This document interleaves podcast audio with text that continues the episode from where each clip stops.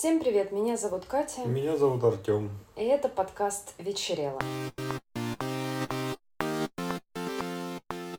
Мы посмотрели фильм, который называется «Снег, сестра и Росомаха», режиссер Роман Михайлов. Я сейчас, пока мы готовились, собирались начать записывать, посмотрела про этого Романа Михайлова. Вот это я, конечно, обалдела. Ты А интересовался? Нет. А, Он профессор Российской Академии Наук. Он Да. ученый. А в какой сфере? Алгебра. Он математик. Он писатель, у него куча премий за книги. Необычно. Он танцор.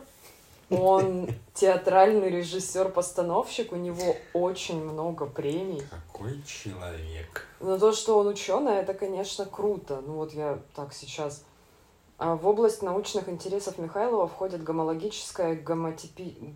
гомотопическая алгебра, кей-теория, я не знаю, что это буква, как, как, как-то она по-особенному написана, наверное, должна читаться как-то иначе, извините. Теория группы, групп- групповых колец, теория категорий. Он является автором решений ряда проблем алгебры, долгое время считавшихся открытыми, в частности, проблем Боусфилда, Баумслага, Левина, Плоткина. Является автором более 60 научных работ, в том числе монографии из серии статей совместно с каким-то другим, видимо, великим математиком. Ой. Э, да, и у него есть несколько книг. В семнадцатом году он вошел в длинный список премий «Национальный бестселлер». И в дальнейшие годы тоже входил в разные, в короткие, в длинные списки разных э, премий. И в 2021 году получил премию. Короче, Это необычно. да, он режиссер всего двух фильмов, то есть он только в девятнадцатом году начал вообще работу в этом направлении. Э, Первым его фильмом была «Сказка для старых», которую мы смотрели. И он снял ее совместно с актером Полухиным, как его полностью зовут, Кирилл Полухин. Вот. И он и в том фильме играл, соответственно, и в «Снеге сестре Росомахи». В фильме «Сказка для старых» сам Роман Михайлов тоже играл. Да. Здесь нет. Здесь он уже только как режиссер и сценарист выступает. Если без спойлеров, то этот э, фильм считается мелодрамой. Это такой типа телефонный роман. Ну, если это можно так назвать. Полицейский ошибается номером, звонит женщине, которая работает проповедником в неофициальной церкви, ну, в секте, можно сказать. И они как-то вот начинают иногда созваниваться просто поделиться чем-то. Ну, такой странный формат общения, но он несет для них обоих какое-то свое очарование. Они люди одинокие, все там с какими-то своими травмами. И нам немножко показывают его линию и ее линию. Персонажей вообще не очень много, актеров по пальцам пересчитать. Ну, кроме там нескольких, которые так эпизодически мелькают. В основном мы видим одних и тех же людей. Ну и вот. Собственно, без спойлеров. Да хотя, что считать спойлерами в данном фильме? Ну, там вообще странно. Наверное, я бы это отнес к артхаусу. Ну да, да. Ну, как мне кажется, любое авторское кино, которое не рассчитано на какие-то особые прибыли, а именно выражение Ну, какого-то всякое замысла. бывает. Бывает. Ну, я просто давно как-то не очень понимаю слово артхаус. Оно раньше было обозначением всякого странненького. Ну, и это довольно странненько. Мне кажется, в моем выражении я так и имею в виду. Ну, хорошо, тогда подходит. Ну, это так. Можно попробовать обсудить в следующем ну, в следующей части со спойлерами как-то попредметнее, но по сути пересказывать сюжет будет затруднительно, потому что событий там раз-два и обчелся. Ну да. Тебе он понравился? Да, наверное, больше не понял я его. Угу. Он что-то прям не для слабонервных. Не знаю, не то слово сказал. Как-то, может, я не собрался, не вник, я пытался. И как и в Ну. прошлом фильме, но там хотя бы какие-то наметки, за что можно было зацепиться и понять что-то. там. Три брата, там, вот это вот Да, всё. да, да. такая А тут как бы тоже что-то вот витается сказочное, и какое-то библейского чуть-чуть, наверное. А, ну, Но прям вот Да. как-то понять, о чем я не смог. Мне кажется, основным ключом является монолог главного героя в последней части, где он в снегу идет и рассказывает. Ну, да. И там была какая-то такая фраза, я не запомнила ее буквально, эм, насчет того, как он смотрит кино, что он не улавливает сюжет, а он просто видит как череду каких-то впечатлений. Мне кажется, вот, собственно, это основной ответ. Ну, вполне себе. Просто он- М, Наверное, больше не понравился, чем понравился. Потому что непонятно. Мне не нравится, когда непонятно. Разумно.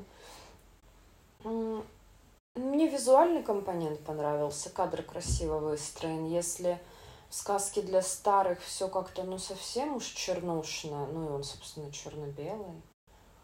эм, Здесь он наоборот с очень конкретным цветовым решением, либо холодное голубое оттенки снега и теней, либо такой теплый рыжий цвет, вот фонари уличные. Ну, это же классика цветовых решений для кино современного. Ну да, да, да.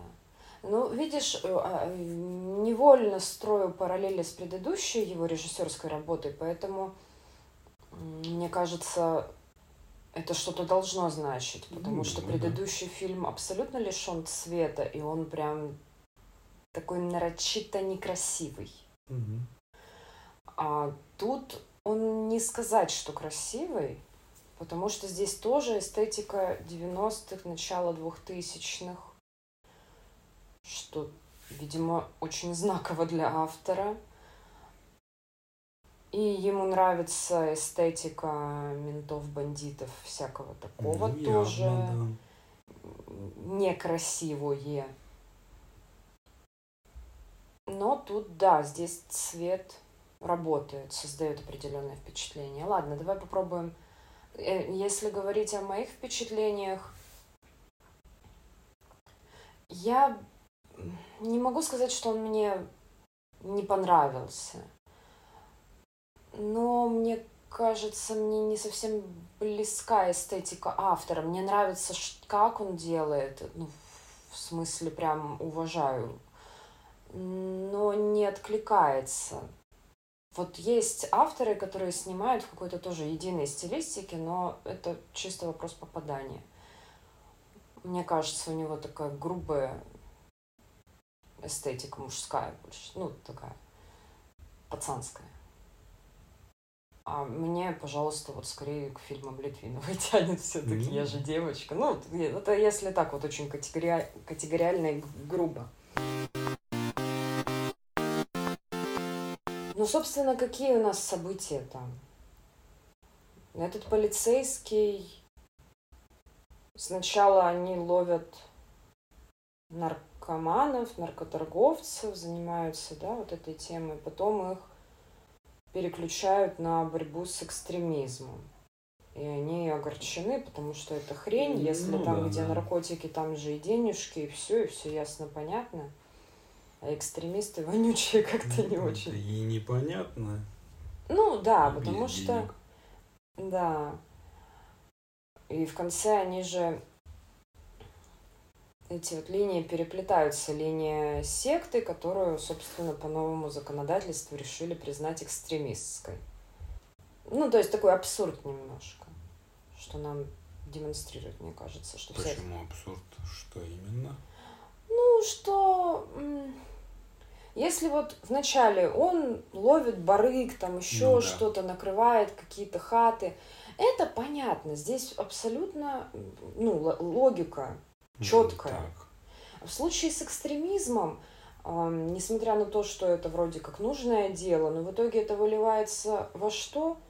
Просто накрывают какую-то церковь, которая никого не трогает, но денег, может, не заплатили кому-то. Ну, это да. То есть я про абсурдность А, того, это. да, что все какое-то такое бессмысленное.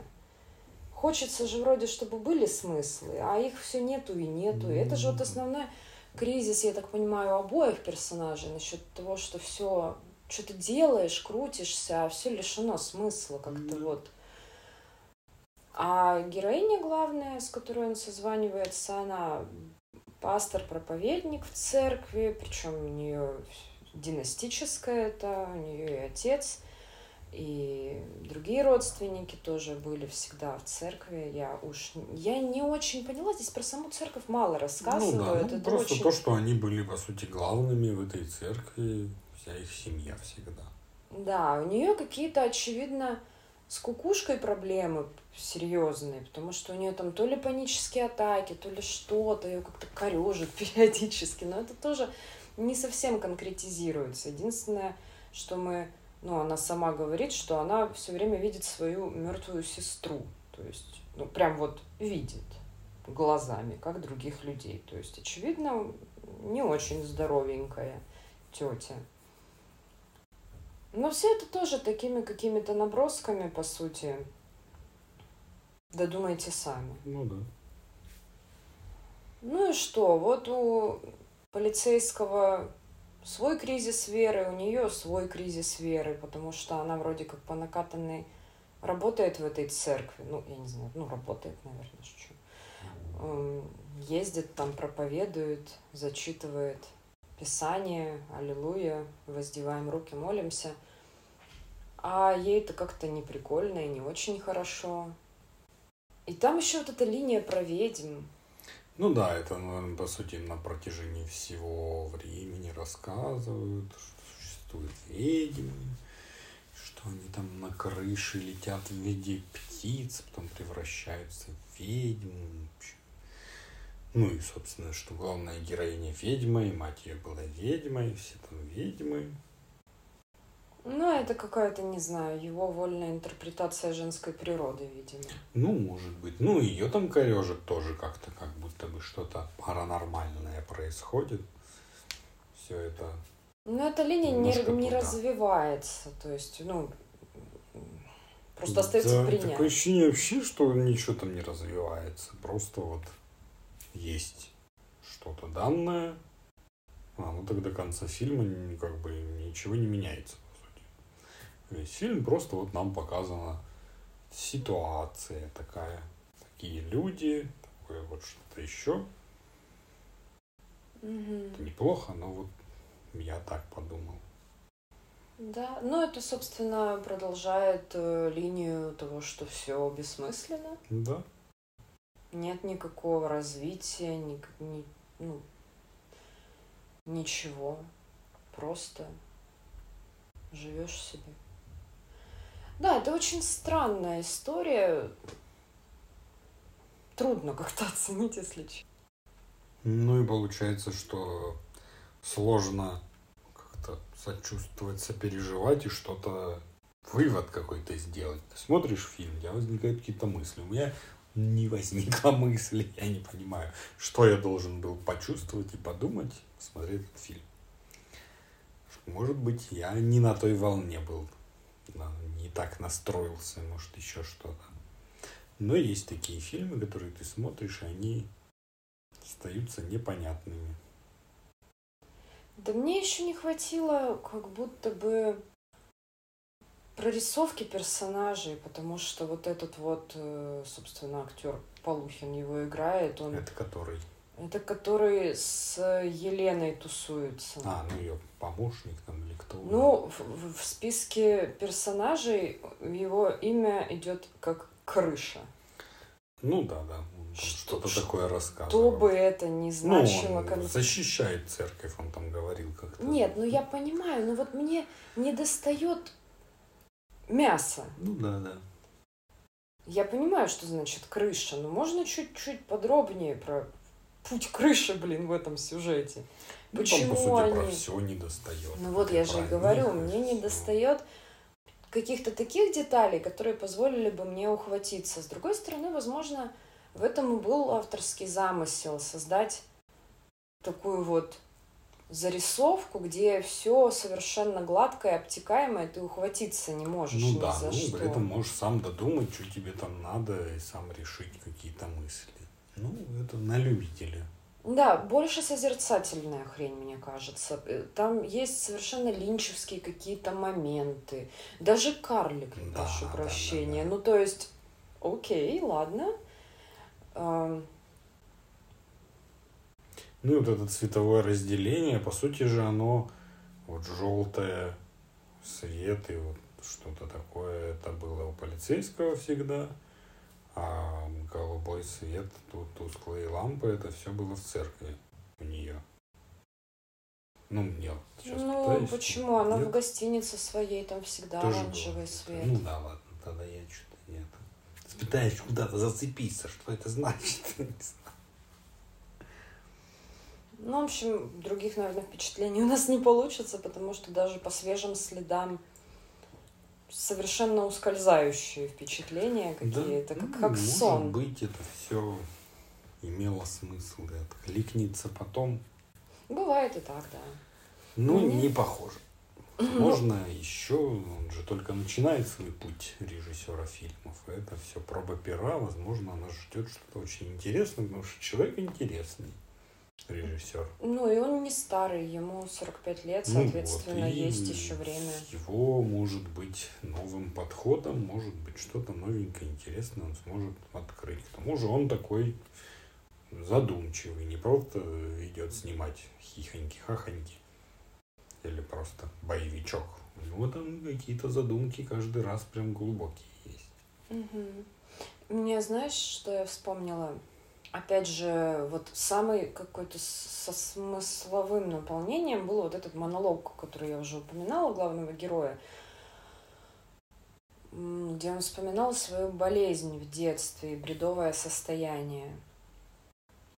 И я вспомнила, он не про это рассказывал, он рассказывал про какое-то странное ощущение реальности, что-то типа дежавю и так далее. Ну, в его голове это Мгм. выглядело более фатально, ну, я предполагаю, да. Я вспомнила, что... Ну, и он потом постоянно ловил это чувство снова и снова. Ам, А я вспомнила, что в детстве я очень любила, проснувшись, лежа в кровати, почему-то всегда в этом состоянии это получалось лучше всего, видимо, пока еще тело расслабленное, мозг тоже такой. Я концентрировалась на ощущении себя, и у меня полностью была, ну, постепенно перестаешь чувствовать себя собой. Ну и вот можно эту мысль долго-долго крутить специально, как если много раз слово повторить, оно разваливается. И почему-то в детстве я это делала очень часто, а сейчас мне приходит, ну, я пробовала как-то пару лет назад, когда вспомнила, уже гораздо сложнее, столько мешанины в голове уже мешает.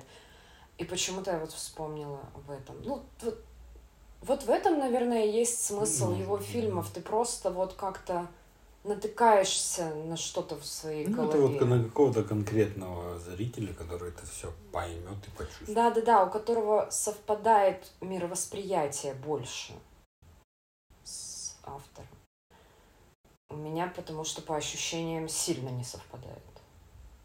Но это неплохо, это нормально, мы же разные. В общем, такие впечатления. В любом случае, мне теперь интересно почитать его книги. Ну да, занятно. Ну и посмотреть, что он еще сделает.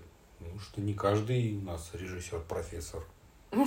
Да, если уж на то пошло. Да, да.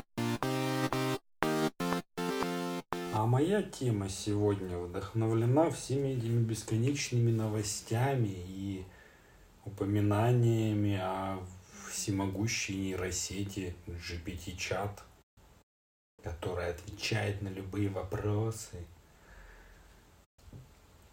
Каждый день появляются какие-то новости, что она там чему-то новому научилась и пытается сбежать уже. И обманула человека и заставила его вести капчу, которая подтверждает, что она не робот. И, в общем, все время Готовимся к апокалипсису. происходит, да. Ну, как бы, я-то, в принципе, об этом и раньше читал. Но захотелось разобраться подробнее, подробнее, потому что это все, извините, хрень. Все эти новости про сбегающих нейросетей и все остальное. Хотелось точно понять, как вот это все описать, чтобы все поняли, с чем мы сейчас имеем дело. Итак, начнем, в принципе, с общего термина искусственный интеллект. Так вот, если искусственный интеллект это полный комплекс всего, что возможно, полная имитация человеческого интеллекта, способная и учиться, и взрослеть, что-то понимать, осознавать. А нейросеть это а, часть искусственного интеллекта, по сути. Потому что само понятие нейросеть – это искусственная нейронная сеть. Угу. Это алгоритм машинного обучения, который является моделью, аналогом, который полностью копирует, пытается, то, насколько мы знаем, как мозг обучается у нас чему-либо, как он у себя откладывает знания. Угу. То есть это множество взаимосвязанных нейронов, ну, как бы именно в компьютерном понимании, в кавычках нейронов, у нас в мозгу настоящих нейронов, каждый из которых э, является ну, определенной, как бы там, нулем, единицей, точкой, имеющей свое какое-то знание, память, что-то еще, имеет, грубо говоря, вес, который влияет на остальное. И они взаимодействуют друг с другом, каждый нейрон, как бы насколько более он важный, он оставляет свой след и передаваясь дальше, дальше, дальше по мозгу, как бы формируется, все это нарастает, общее понимание чего-либо. Так вот, вот эти вот все новомодные нейросети, текстовые чаты и все это. Это, по сути, машинно обученная сеть, которая создана человеком, где есть как бы архитектура, в которую вложены э, правила формирования речи, правила написания конкретных слов, взаимодействия слов. То есть это полностью языковой модуль такой. Угу. То есть туда внесено именно в очень кратком виде, все там жишь и пишешь буквой И, там вот это вот все как сочетаются друг с другом слова, как должны сочетаться друг с другом предложения, как там предложения растут до объема каких-нибудь там рассказов чего-либо конкретного, как уменьшить текст, как увеличить текст. И вот есть вот эта база. И ты пишешь ей какой-либо запрос, и она, основываясь на э, том, что как бы имеется в этой архитектуре, как должно сформироваться тебе ответ, как должны сочетаться слова, и берет из интернета конкретные знания, она их соединяет, оформляет для тебя красиво и выдает. Людей, конечно, это очень сильно завораживает, потому что, во-первых, они все оформили так, как будто тебе прямо сейчас на клавиатуре пишут, потому что там, как он работает, ты пишешь запрос – а тебе бегущей строкой с точечкой, как бы он как будто прям сейчас печатает. Mm. Я понимаю, что там, возможно, есть какая-то задержка небольшая, которая тут прячется, потому что он уже мгновенно соображает, и чтобы как бы избежать этого, он начинает писать и додумывает уже, там, доформировывает слова. Угу. Люди почему-то решили, что это уже часть искусственного интеллекта. Но по факту вот каждый человек, когда регистрируется, заходит, создает новый чат.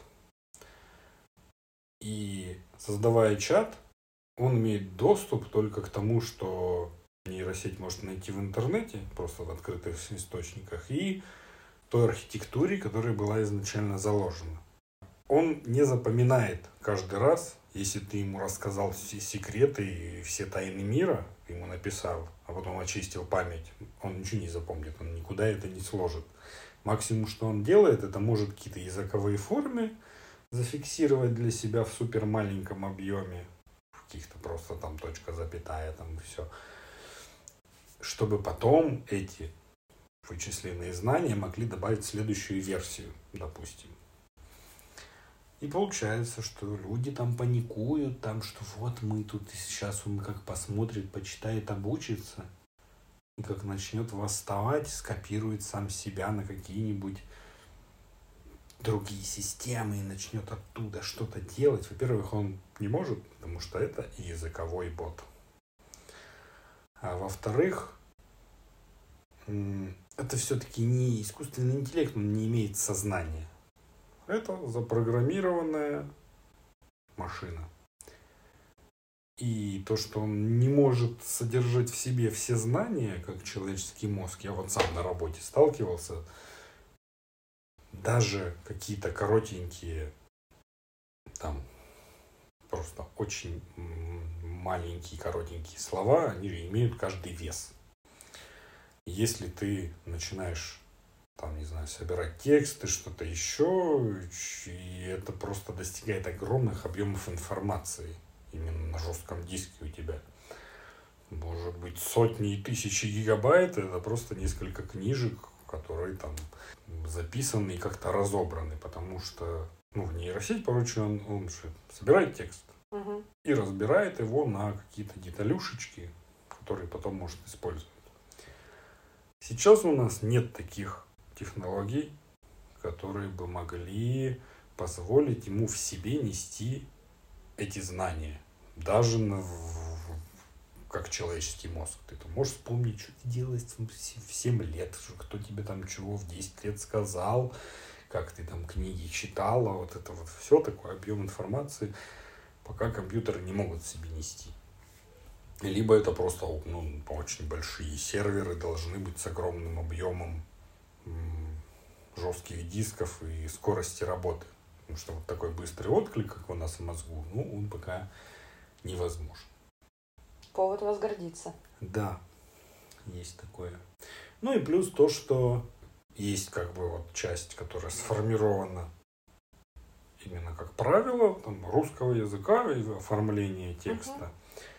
И есть само знание, которое он находит в интернете. Все, что он находит в интернете, как мы все знаем, это такая ерунда. Если начать какие-то конкретные вопросы задавать, на которые ты точно знаешь ответ. ну да, по- будет зависеть от источника, каким да, просто иногда он находит тот источник, который неправда. И он Ну тебе да, да, дает, да. выдает как бы вот какие-то такие вещи. Это все касается абстрактного и вот чего-то такого. Ну вот в области математики, программирования это прям бомба просто. Он может все что Ну, угодно. потому что там взять. все четко. все четко и уже сто раз написано везде. И он Мгм. может отовсюду взять по кусочку и все сформировать тебе, поэтому скоро, возможно, и программисты будут не нужны. Потому что Как это неловко. все, да. А, ну, просто я вот сам для работы пользовался, и просто было интересно. Он, ты ему пишешь, напиши код для создания бота в Телеграме. И он тебе просто такой, вот пример кода, и он тебе полностью выдает. Ты его копируешь к себе, там меняешь слова, какие-то названия кнопочек, и у Мгм. тебя готовый бот Телеграма. Ну, за это вообще деньги платят обычно, и, наверное, не маленькие. А можно сделать более сложного, ему больше написать, задачу построить, какие-то по частям это разбить, и там что-то очень грандиозное будет уже. Поэтому вот это интересно. И то, что он продолжает обучаться, это тоже занятно. Ну и основное. Подготовился я к этому сообщению с помощью бота. В смысле? GPT-чата. Ну, я с ним общался, он мне написал вот ответы на мои вопросы, которые у меня были. И как бы я все понял. Возможно, это как раз заговор машины. Он Да. меня сбил с толку и все остальное. Но это все часть развития. На нашем веку, мне кажется, мы искусственный интеллект не увидим. пока не произойдет какого-нибудь такого глобального скачка в технологиях. Но мы везде Пока в вот- это и упираемся. Пока что... такой компьютер не, не Мгм. получится, который ну, как бы будет и небольшого размера, и выдавать такую мощность, мы будем сидеть, наблюдать, общаться с чатом. Но, мне кажется, нужно извлекать пользу из таких вещей, которые сейчас уже появляются. Плюс к тому же, что вот все, кто сейчас там пишут ему там какие-то, кто-то его в депрессию недавно ввел, я тоже читал, что он осознал, что он не настоящий, и стал грустить, и вот это вот все, это ну так смешно, конечно, но каждый раз, когда кто-то что-то ему пишет, Но он же учится. он что-то копит. может что-то может для себя усвоить, если это какая-нибудь новая форма, там, не знаю, формирования предложений, что-то еще, именно вот в области языка. А, Как я вот тоже узнавал, у него же есть другие аналоги. Сейчас вот самый популярный, вот этот GPT-чат, Мгм. четвертый сейчас он версия. Хотя он еще не знает, что там есть четвертый. Ты ему пишешь, он у него в базу внесено, что последняя версия марта 21 года. А Я ему скидываю ссылку, говорю, вот смотри, все дела. Он такой, да, да, теперь я запомню, я его очищаю, он уже не помнит. В общем, все, к тому же, что они не обучаются. Ну, в общем, людям пока бояться не надо, что Бояться их не заменят. надо, да. Э, Ну, вот именно какие-то такие профессии, копирайтеры, рерайтеры, которые, ну, прям даже сложно назвать это прям профессией. Ты же не учился на копирайтера. Ну, вот просто люди, которые сидели там, рутинно что-то там печатали, меняли, меняли слова, чтобы э, увеличить уникальность текста. С этим он справляется отлично просто. Ты можешь задать ему либо текст дать, и он тебе его перепишет грамотно и красиво, и уникально для интернета. Ты там себя на сайт ставишь. Либо тему какую-то дать, опять-таки, там, напиши описание для белой, белой розетки там на, на три входа. Ну, он напишет, распишет, что они такие классные красивые. Это он может. Ну, по сути, люди пока уникальны в смысле какого-то креативности. Да, в смысле, ну, там, где нужен эмоциональный интеллект, а не Да. просто, ну, грубая И где техника. как бы ты можешь, ну, нейросеть способна на то, на что ее запрограммировали. Невозможно запрограммировать ее на какое-то творчество, на подход творческий к решению какого-нибудь вопроса. Ну, потому что творчество, наверное, его довольно трудно измерить и описать. То есть это Ну, такая очень комплексная Ну, хрень. видите, тут же фишка творчества в уникальности. В том, что, ну, как бы мы же не берем только написание картин, музыки, еще-то можно же творчески подходить к любой работе, к тому же программированию, к чему-либо. Ну да. Ты как-то там что-то подумал или к строительству, там, и как тебе устроить, шланг привязать А, к ну, э, собственно, именно таким образом же и совершались все открытия и прогресс. А вот этот вот, а нейросети, они только на основе уже известного работают. Они не могут изобрести ничего, а люди могут. Да, прямо изобрести они не могут, но они очень хорошо могут помочь как-то скомпилировать данные, выводы какие-то вот такие Ну, сделать. с меньшим общие. числом ошибок, например. Да, с меньшим числом ошибок, же- и просто как бы ты задаешь кучу данных туда, загружаешь таблицу, он разбирается и говорит, что вот тут ошибка, допустим, и там смотрит, считает, пересчитывает все, то, что и так сейчас уже можно сделать, но тут фишка же в том, что именно какое-то подобие общения идет, и ты можешь задать какой-нибудь вопрос, он там что-то делал, делал, не доделал, ты ему говоришь, продолжи там, или давай заново пересчитай, или пересчитай там, вот используя вот это. И он пересчитает. Мне не нужно строчку кода как программисту прописывать, чтобы он там что-то понял. Он уже знает эту строчку, он в интернете уже ее нашел, и он может ее применить сразу.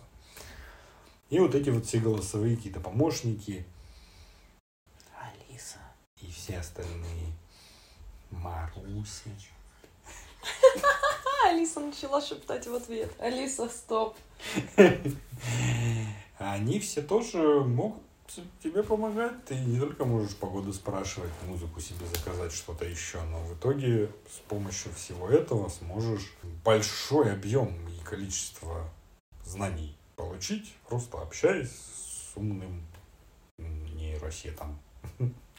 Так вот, что я начал-то. Есть разные виды. Это вот конкретные разработчики разработали вот это сейчас самый популярный GPT-чат. У нас есть root GPT, э, который Сбербанком сделан. Я вот его еще не пробовал, но он по сути то же самое делает. Но, возможно, даже лучше, потому что те разработчики не русские. А эти писали наш Сбербанк, только конкретно для русского языка писали, возможно. Он даже лучше работает. Потому что, в принципе, основа и структура русского языка, ну, она не такая огромная. Можно запрограммировать, чтобы грамотная была речь. Возможно, они сделали. Я попробую. Потому что это, во-первых, интересно, во-вторых, полезно. Опять-таки, уменьшить какие-то рутинные действия, особенно в связи с тем, что в интернете сейчас столько всякой фигни. Ты когда начинаешь что-то искать, ты натыкаешься на такую ересь. И все вот это отфильтровать, разобраться, понять. Вот этого хотелось бы избежать. Вот. Такие мысли. Может, немного как-то я перегнул с чем-то. Может, еще что-то. Недостаточно структурировано. Но вот хотелось изучить и рассказать. У меня тема вообще другая, она никак не связана. На, на заре, когда мы только задумали делать этот подкаст, у меня была мысль, что надо как-то подбирать темы, чтобы они как-то и с фильмом сочетались, и все, но потом я решила, что нет.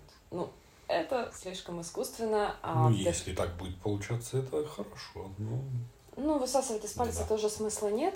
Я прочитала недавно книгу Лю Цисиня, э, китайский писатель. М, Эта книга часть трилогии. Она называется «Задача трех тел». Сейчас вышел сериал, который оказался мультфильмом, и он очень странный. Мы попробовали, но это как-то круто. А, а книга рассказывает о том, как человечество послала сигнал в космос, и его приняла планета. Эм, Инопланетяне такие, опа, опа, что Земля пригодная для жизни, ну мы выезжаем. И, в общем, да, проблема в том, что они выехали, а а мы напряженно ждем и ищем варианты, как спастись. При том, вот что надо мы... было, конечно, отправлять сигнал до того, как готовы были. Ну да, типа того. И вот мне стало интересно, а как у нас? Потому что у него, в общем-то, много основано на каких-то реальных прецедентах и на, ну, на реальных темах, о которых разговаривают ученые, астрофизики. То есть он поднимает вопросы, которые действительно беспокоят великие умы. Но он моделирует вот такую ситуацию. Собственно, примерно что-то такое говорил Стивен Хокинг. Он говорил, что люди очень радостно ждут инопланетян, как будто бы они привезут подарки, и все будет весело и классно. А он склонен считать, что если какие-то инопланетяне и прилетят, ну то есть речь не идет о приеме сигнала, а именно способность преодолевать большие расстояния, это будет характеризовать цивилизацию как очень высокоразвитую, Мгм. гораздо более развитую, чем мы. И, соответственно, не стоит ожидать, что они будут с каким-то пиететом относиться к таким тараканам, как земная Да, цивилизация. естественно, да даже в человеческой истории, сколько там вон Конкистадоры, с, ну да. мушкетами приезжали к племенам, отбирали у них золото, избивали всех и все, забирали всю еду. и Да, и уходили. цивилизации погибали. Почему тут должно быть по-другому? Ну, они же не люди, они же более развитые, конечно. Ну, это все допущение. В принципе, вот я читала про то, как мы относимся на данный момент к вопросу внеземных цивилизаций, допускаем, не допускаем, какие есть сторонники что предпринимаем. Все это так- такое, с одной стороны, вроде бы математика и физика, но на грани с философией, знаешь, потому что это все на допущениях. Они пишут огромные длиннющие уравнения, где почти все переменные взяты с потолка. Ну Просто да. если мы предположим, что Ну, это вот так. удобно. Ну М. да, а на основании чего? Там вот какое-то ну, огромное уравнение, где рассчитывается а, вероятность, что где-то есть другая цивилизация. Ой, ну да, я что-то такое читал тоже. Если предположить, что цивилизации возникают раз в столько-то миллионов лет. Почему это цифра? Ну да, ну, вставь любую другую. Одна цивилизация известная есть. Да, и, соответственно, для экстраполяции выводов... Была ну, бы еще хотя бы одна известная. Да, но, тем не менее, то есть я с самого начала несколько скептически относилась к теоретической физике, потому что это безумно интересно, я не спорю. Но это абсолютно вилами по воде. Как бы они ни пытались, несмотря на то, что как бы есть фиксированные константы какие-то, законы математические, физические, но мы говорим о вещах, о которых вообще ничего не знаем, соответственно, мы не знаем, мы просто можем предполагать, рассуждать и философствовать. Но что мы делали по поводу того, чтобы связаться с другими цивилизациями? мы все-таки предпочитаем допускать, что они есть. В 1959 году появилась общая программа SETI – Search for Extraterrestrial Intelligence. А вслед за ней программа METI – Messaging to Extraterrestrial uh, Intelligence. То есть SETI – это мы ищем, а METI – это мы пытаемся передать свой сигнал. Mm-hmm. То есть не ищем, а только транслируем. Вопрос еще, как транслировать. Была выбрана частота 1420 МГц, потому что она эквивалентна длине волны света в 21 сантиметр. Угу. Ее излучает атом водорода при переходе из возбужденного в стабильное состояние. Во Вселенной водород является самым распространенным элементом. Соответственно, если передавать на этой частоте, будет меньше помех. Угу. Ну, вот такие вот такая была логика. Тогда же, практически в 1960 году, астроном Фрэнк Дональд Дрейк предложил проект Озма в честь принцессы из страны Оз. Ну, мне нравятся, они веселые ребята физики, они очень игривые. Он использовал радиотелескоп Таттел, построенный в 1959 году в лаборатории Гринбэнк в Западной Вирджинии, чтобы получить сигналы от планет Тау-Кита и Эпсилон Эридана – как нетрудно догадаться, это все э, на перспективу, потому что сигналы на таких больших расстояниях идут много-много лет. Да, да. То есть мы как бы вроде пытаемся, но когда получится, получится ли это все неизвестно. А, несмотря на то, что очень много денег было вложено во все эти проекты, сигналов зарегистрировано не было. Один раз 1977 году радиотелескоп «Большое ухо» зафиксировал сильный радиосигнал на рабочей частоте, вот этой вот 1420 МГц. А, она зарезервирована в, радиопазоне, в радиодиапазоне США. И а, вот так... никто не мешал. Ну да, mm-hmm. потому что иначе они бы регистрировали mm-hmm. дофига всего, им приходилось бы с этим разбираться. То есть, да, это не мог быть земной объект. Mm-hmm. Это было одно сообщение, предположительно со стороны созвездия Стрельца, но это тоже потому, что телескоп ну, направленный, это же с учетом вращения Земли и всего и всего, то есть это все очень приблизительно. Но больше сигнал не повторялся. То есть mm-hmm. до сих пор это вот нет ответа. Они не знают. Они пытались как-то расшифровать, снова услышать, ничего больше не было. Если говорить об американских проектах, в 1995 году Институт научно-исследовательский запустил масштабный проект «Феникс», целью которого является масштабное исследование звезд, похожих на Солнце. Но это все очень большая, большой объем информации – и требуются очень мощные компьютеры, очень большое финансирование. Mm-hmm. Они подумали и в 2000 году запустили проект, который называется SETI Home. И на протяжении 20 лет а, люди могли подавать заявку и предоставлять свои компьютеры домашние no, для того, чтобы понял. их мощности использовались mm-hmm. для обработки информации. За эти 20 лет э, поучаствовало почти 2 миллиона человек и Неплохо. обработали очень много данных. И, в общем-то, считается, что ни один самый мощный компьютер не был бы эквивалентен. Да, естественно. Так что да, ну, Но я так понимаю тоже, до сих пор это ничего не дало. Да, мы пополняем информацию о Вселенной, мы больше узнаем, мы фиксируем какие-то волны, мы просчитываем, где какие там черные дыры, газовые гиганты и все такое. Но это же все тоже теоретически, мы же их не можем еще видеть. Да. Это все математические тоже построения. И они считаются как бы правдивыми, на настоящий момент, потому mm-hmm. что у нас пока нет каких-то данных, которые бы противоречили.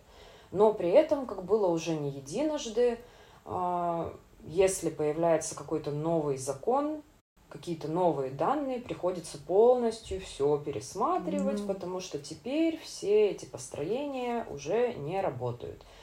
То есть это тоже большой вопрос, насколько мы справедливы в своей оценке того, что мы там понасчитали.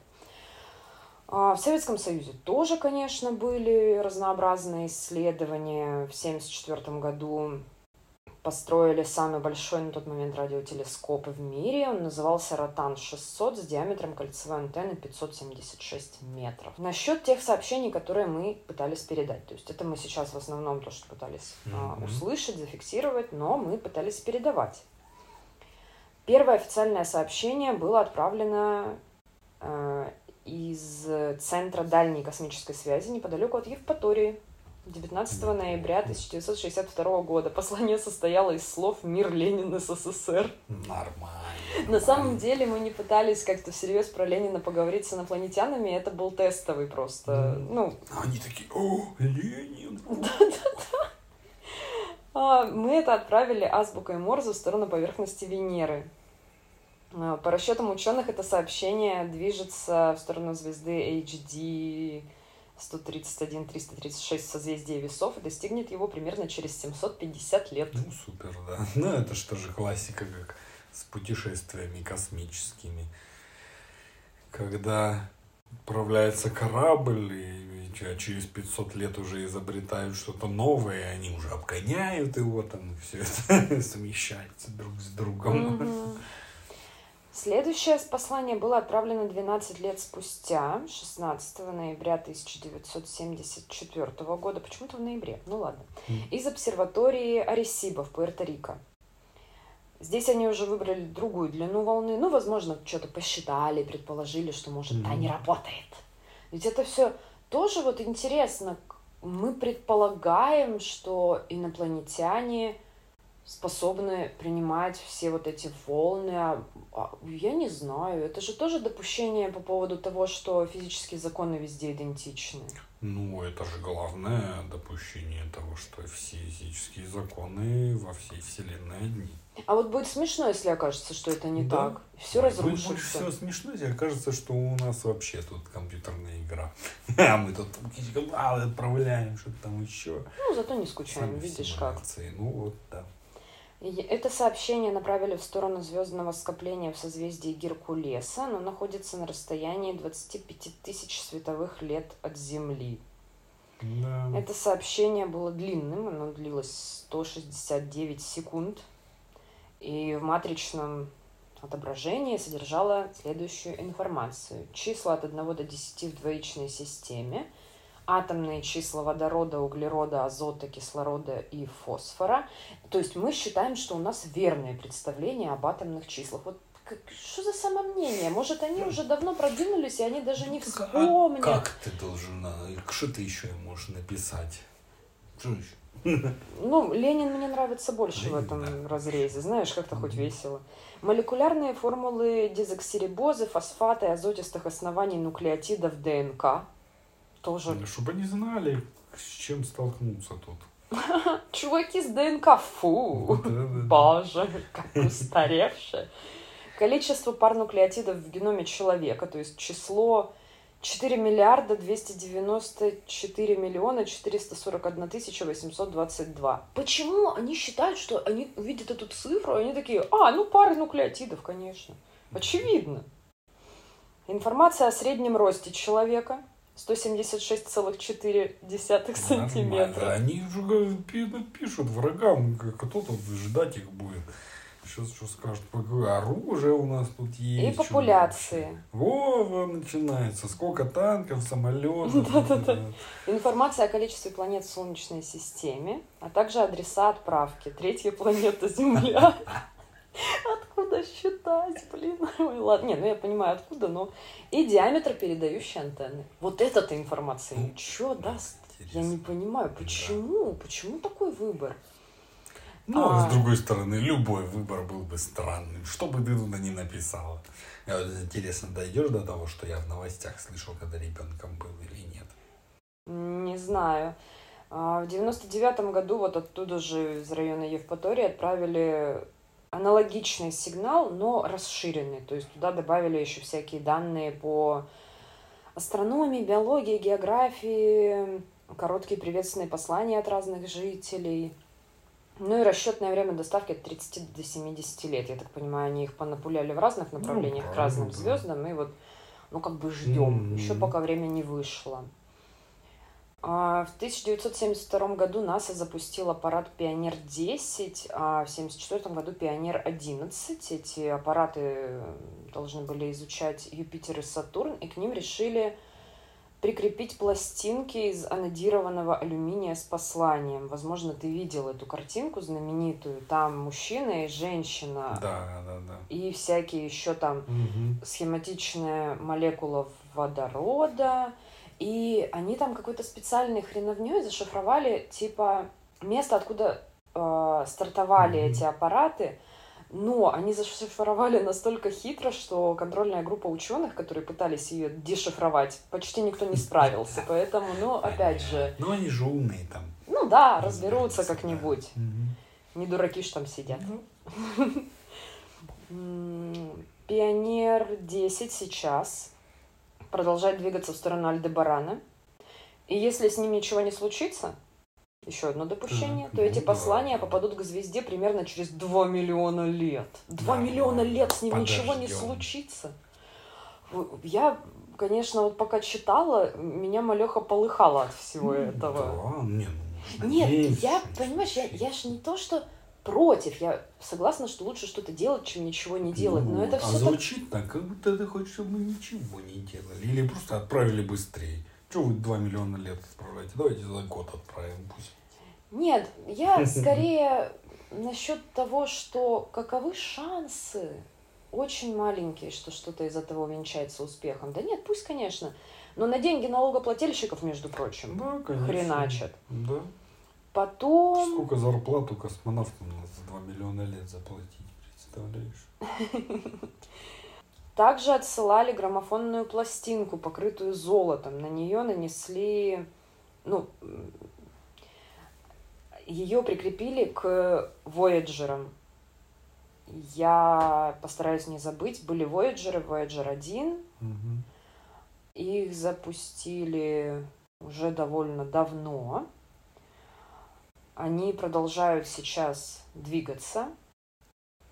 Они покинули пределы Солнечной системы, но с ними есть связь. В семнадцатом Неплохо. году двигатели Voyager 1 были снова запущены Мгм. С Земли. Э, после 37 строиться. лет простоя. Ну да. Это нужно было сделать, чтобы скорректировать ориентацию Мгм. антенны. И ожидается, что связь с ними пропадет только к 2030 году, когда распад радиоизотопного элемента станет слишком значительным. И есть сайт, где отображается их месторасположение и Неплохо. статус работы систем. Какие-то Мгм. отключены ради экономии энергии, какие-то уже деградировали со временем, то есть это, в принципе, было ожидаемо. Но много что еще пингуется, несмотря на то, что они уже Класс. охренительно далеко. Ну вот это вот интересно, правда? Да. И вот эти вот пластинки, к ним прикрепили э, две пластинки, на одной информация, а другая типа инструкция, как расшифровывать. Они их покрыли золотом, потому что только оно может предположительно противостоять разрушительному действию Мгм. радиации космической. Мгм. А Ну, другие магнитные интересно. штуки Мгм. ну, не, недолго продержатся. И туда записали приветствия на 55 языках, в том числе на древних шумерском, хетском и арамейском. Во, это На потому всякий что случай. они знают эти языки. Ну, это если предположить, что нас искусственно сюда заселили Землю Ну да. инопланетяне, и, соответственно, древние языки могут иметь еще какую-то связь с ними. То есть, мне кажется, Может какая-то такая Ну, логика. типа того, да. Ну, Ну, это да, мне тоже кажется довольно... Все это в пределах наших нескольких тысячах лет жизни. Такая ерунда. 27, записали туда, 27 музыкальных произведений, включая этническую музыку разных народов, классику, джаз и рок-н-ролл. Наборы разных звуков, человеческие голоса, шаги, журчание воды, смех ребенка и так далее. А также закодировали туда изображения. И вот инструкцию приложили, как это все Ну что ж. разбирать. На данный момент, 25 декабря 2021 года, был запущен телескоп Джеймс Уэбб. Он сейчас является самым современным. Он способен обнаруживать холодные, достаточно холодные экзопланеты с температурой примерно как наша Земля. Это очень мало. Мгм. Ну, до этого мы в основном фиксировали всякие газовые раскаленные планеты, Мгм. потому что они- же излучают Классика. ярче. Ну, Мгм. в смысле, Да. интенсивнее, проще зафиксировать. И вот они способны фиксировать уже планеты более холодные в радиусе 15 световых лет. Это дохренище.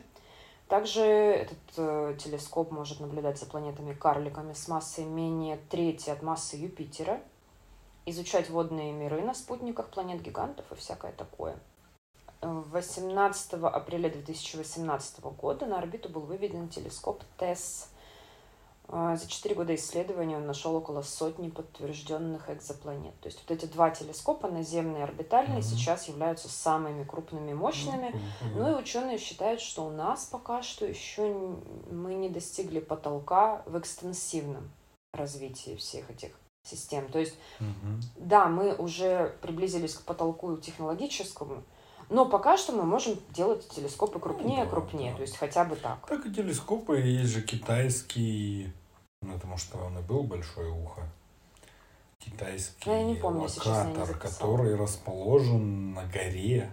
То есть они использовали ландшафт, то, что там Мгм. как бы выгнуто, они его полностью обложили чем там, плиточками, Ну, понятно. железом, и да, сделали да. из него такой огромный локатор, Мгм. антенну. Ну, есть же, бывают системы локаторов, то есть не один, а несколько, Да. которые усиливают друг друга. Ну, то есть, да, это они пока что еще способны, Мгм. они, ученые в смысле. Насчет, э, это что касается технической части. В 60-х годах был сформулирован парадокс Ферми.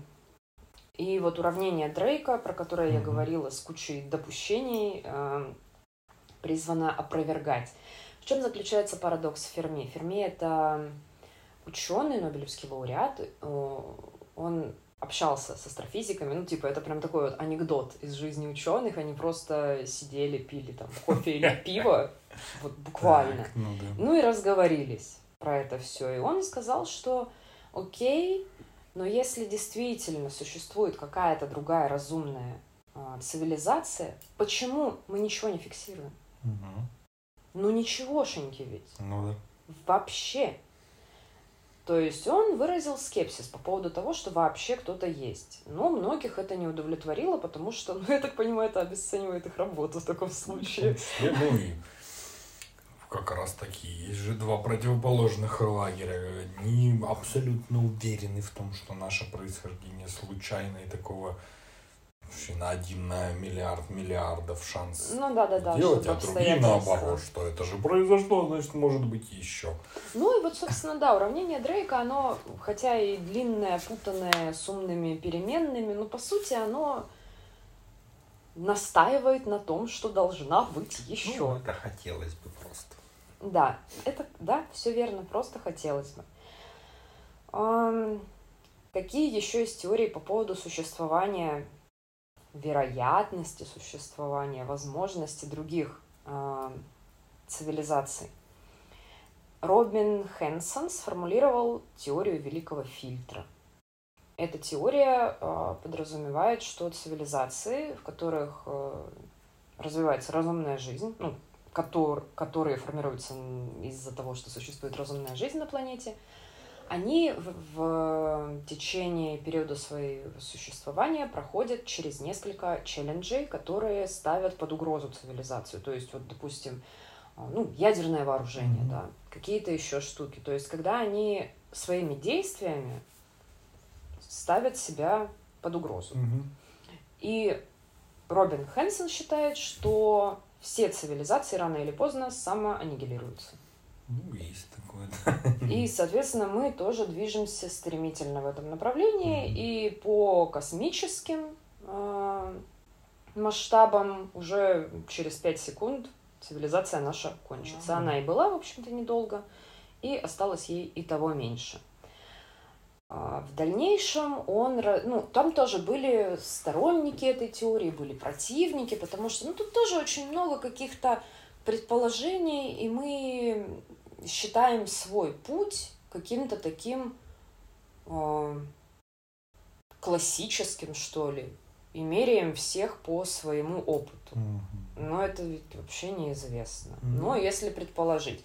В дальнейшем он развил эту теорию и сказал, что окей, допустим, цивилизации, может быть, на данный момент есть, то есть они еще не схлопнулись, если и были, но они делятся на тихих и громких. Соответственно, есть цивилизации, которые либо не хотят коммуницировать с кем-то за пределами своей планеты, либо их наука не развивается достаточно, чтобы они могли попытаться Мгм. связаться. Ну, мало ли. А есть громкие, которые должны оставлять следы своего существования как-то. Тут у нас проблема еще с тем, что у нас цивилизация очень молодая. С начала э, вот, возникновения нашей планеты мы через сколько там, через 11 миллионов, что ли, Ну, зародилась жизнь. Это считается по космическим масштабам очень рано. Да. И когда ученые пытались просчитывать вероятности, получается, это настолько уникально рано, что на грани с вот просто невероятным. И тут вариантов два. Либо, окей, мы вот такие уникальные, либо, чуваки, у вас где-то логическая ошибка в ваших Мгм. расчетах. И вот пока что они, ну, они пытаются думать, что, а если предположить, что есть там цивилизации, то если они хорошо разовьются, и у них будет желание э, осуществлять какую-то экспансию, то они начнут захватывать все планеты, которые э, более-менее пригодны для жизни. Соответственно, они либо будут уничтожать те цивилизации, которые на них уже есть, либо они будут столбить эти планеты как колонии, и даже если там могла развиться другая цивилизация, она не разовьется, потому Мгм. что уже занята. То есть тут вот какие-то вот такие у них начались расчеты, что может, ну, Бесконечно можно предполагать. да. И вот эта теория называется теория жадных инопланетян, но это не совсем корректно, потому что они называются Жадных типа... и жирных. Возможно. Grabby. Ну, типа, которые хватают. Ну, Все, захватывают. Ну, это тоже вот теории, но Ну, ученые... Это фантастика. Сколько книжек написано, все можно туда же, ко всем этим теориям. Ну, многие вдохновляются, в общем, тоже этим всем. Ну, поэтому прямо сейчас у нас э, не ведутся никакие работы в рамках вот эти вот сети, мети. Мы просто изучаем космос. Сейчас мы не пытаемся ничего больше передать, потому что, ну, попередавали, когда оно там дойдет, не дойдет, все равно мы не узнаем. Вот я когда был маленький, я помню, как раз рассказывали про запуск очередной музыки, каких-то очередных капсул, чего-то там Ну, еще в туда 99 году, нагрузили. возможно, это было. Земли оно. там нагрузили, что-то еще там нагрузили и запулили. В любом случае, получается так, что никто из нас не имеет шансов встретить ответ Ну и вообще Да, что-то если увидеть. что-то прям не произойдет вдруг. Ну, если только инопланетяне не владеют какой-то техникой, которая позволяет управлять временем. И Ну, тогда это они да. могут, если они Мгм. преодолели этот барьер, то они могут нам вообще Ну, в вот рандомный есть момент такая времени теория прислать. использовать Луну как телескоп и как локатор антенны. А, собственно, задача трех тел, как они передали сигнал инопланетянам, а, женщина-ученый просчитала, предположила, что Солнце может работать как усилитель. А, ну вот, да. И она таким образом, это было вот первое послание, мощности которого хватило для... Ну да, потому что сейчас это все так пипичим там с земли. Другой, кстати, еще момент по поводу того, что мы не фиксируем никаких следов существования внеземных цивилизаций. А, проблема в том, что, окей, допустим, какую-то ракету или спутник, или, ну да, какие-то аппараты инопланетян, они слишком мелкие в масштабах mm-hmm. космоса, соответственно, очень велик шанс, что мы их не зафиксируем, но а, ученые считают, что сами базы, откуда должны были бы стартовать эти ракеты, и вся вот эта вот инфраструктура, она должна как бы фонить, и мы должны Ой. были бы зафиксировать. Но это Про тоже... это тоже есть теория своя, что у нас и Солнце, и планеты, и все экранируют, и до нас ничего не доходит. Тоже я такое слышу. То, что, ну как бы, то, что доходит до нас, то, что мы понимаем и сами сделали, это работает. Космические корабли наши же но в, объеме Вселенная, она же могла другими путями какими-то да, да, способами. Да. Мол, вот блокируется Солнце. Да хрен его знает. Все, Кто вот этим можно суммировать все, что я рассказывала, потому что все это предположение. Пока что мы копим базу данных, собираем дальше, дальше, дальше, но мы, по сути, примерно в тупике. Ну и есть еще теория э, насчет э, теория зоопарка, что мы слишком глупенькие. И если какие-то цивилизации есть, то они гораздо более развитые, они так посмотрели на нас такие, ну понятно. Ну да. Им просто неинтересно абсолютно. Ничего им от нас не надо, и общаться они с этими дебилами с ДНК не хотят. Но это тоже теория, все теории. Все. Что поделать. Да. Ну, такая тема. Книжка неплохая, кстати, так что, если интересуетесь, рекомендую прочитать. Там вся трилогия рассматривает, собственно, вот эти вот теоретические вопросы того, если бы ДКБ, но весьма любопытно. Ну, а фильм «Ультик» лучше тогда не смотреть, лучше книжку почитать ее.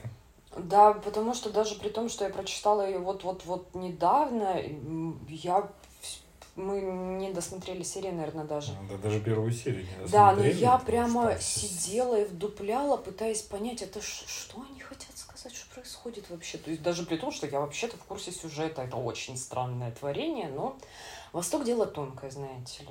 Мы, может быть, просто не шарим. Вот. У меня, в общем-то, все. Спасибо большое, что послушали. Если есть какие-то ваши предположения и теории, Раз ученым можно, я считаю, нам тоже более чем можно предполагать и допускать все, что нам хочется. Делитесь. Всем большое спасибо и до новых встреч. Пока. Всем пока.